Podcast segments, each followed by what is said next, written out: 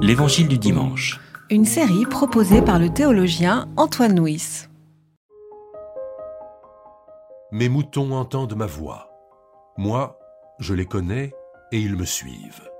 Et moi, je leur donne la vie éternelle. Ils ne se perdront jamais et personne ne les arrachera de ma main.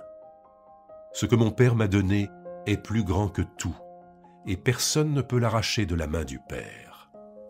Moi et le Père, nous sommes un.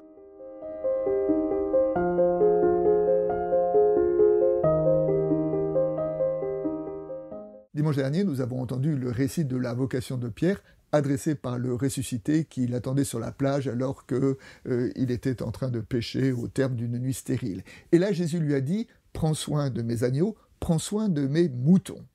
C'est-à-dire qu'il qualifie l'Église comme étant un, un troupeau de moutons. Eh bien, c'est ce thème des moutons que nous retrouvons dans ce récit d'aujourd'hui, lorsque Jésus se définit, lui, comme étant le berger qui prend soin, qui aime ses moutons. Dans les quelques versets de ce récit, nous trouvons quelques décalages. Le premier décalage, c'est lorsque Jésus dit Mes moutons, je les connais. Cela donne une définition un peu différente de la foi. Habituellement, la foi, nous la comprenons comme le fait de connaître Dieu. Et là, c'est différent. C'est le fait d'être connu, de se savoir connu de Dieu. Avant la foi, c'est savoir que Dieu me connaît, me connaît intimement on retrouve un peu l'idée que Paul a développée dans l'Épître aux Galates lorsqu'il raconte son propre chemin de foi et sa propre conversion.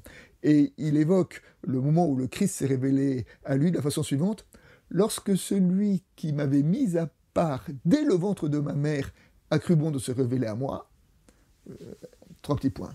Donc euh, Paul dit que lorsque Christ s'est révélé à lui, il l'a reconnu comme étant celui qui marchait à ses côtés depuis le commencement de son histoire il s'est reconnu comme étant connu de Dieu. Un deuxième décalage se trouve dans euh, la réponse de Jésus à ses opposants qui ont ramassé des pierres et qui veulent le lapider. Alors quand Jésus là est menacé de mort, quelle aurait dû être son attitude? Peut-être euh, râler, se défendre? Là, au contraire, il traite la menace par l'ironie lorsqu'il dit euh, Je vous ai montré beaucoup d'œuvres, pour laquelle de ces œuvres voulez-vous me lapider C'est-à-dire que Jésus un peu comme d'ailleurs dans le récit de la femme adultère, Jésus renvoie ses, accusateurs à leur propre conscience et à travers ce décalage, il, euh, il transforme la situation.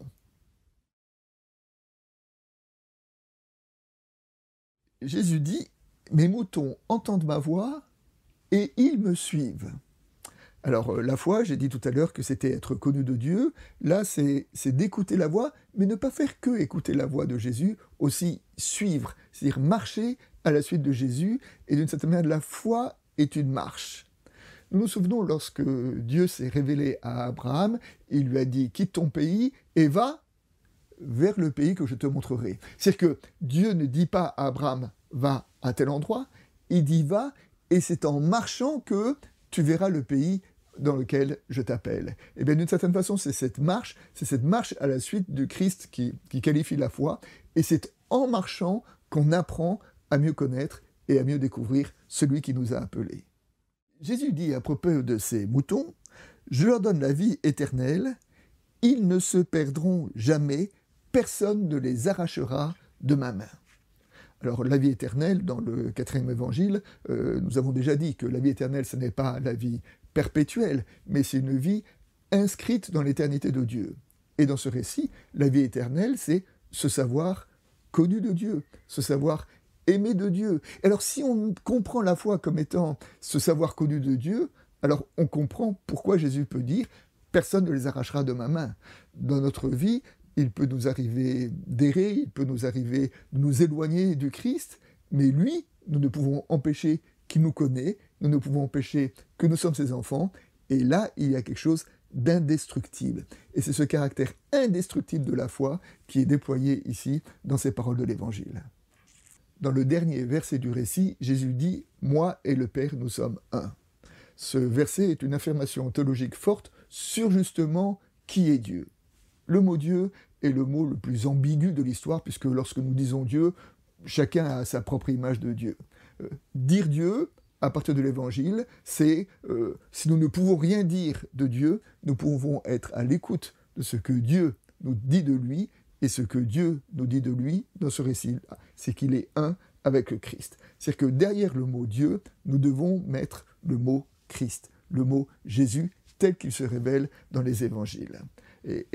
Suivre Dieu, écouter Dieu, euh, se savoir connu de Dieu, c'est pour nous suivre le Christ, écouter le Christ, se savoir connu du Christ. Et pour terminer, un apologue, se savoir aimer de Dieu. Un sage demandait à ses disciples que signifie la crainte de Dieu? Un disciple répond Craindre Dieu, c'est aimer Dieu.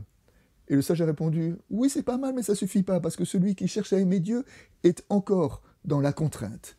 La vraie crainte de Dieu, c'est dire Je suis aimé de Dieu. Voilà ce qu'est la crainte de Dieu, et voilà ce qu'est la définition du disciple, se savoir aimer de Dieu.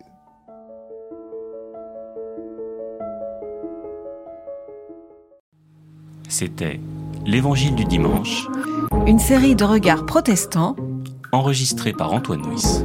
Voix off, Dominique Fano-Renaudin.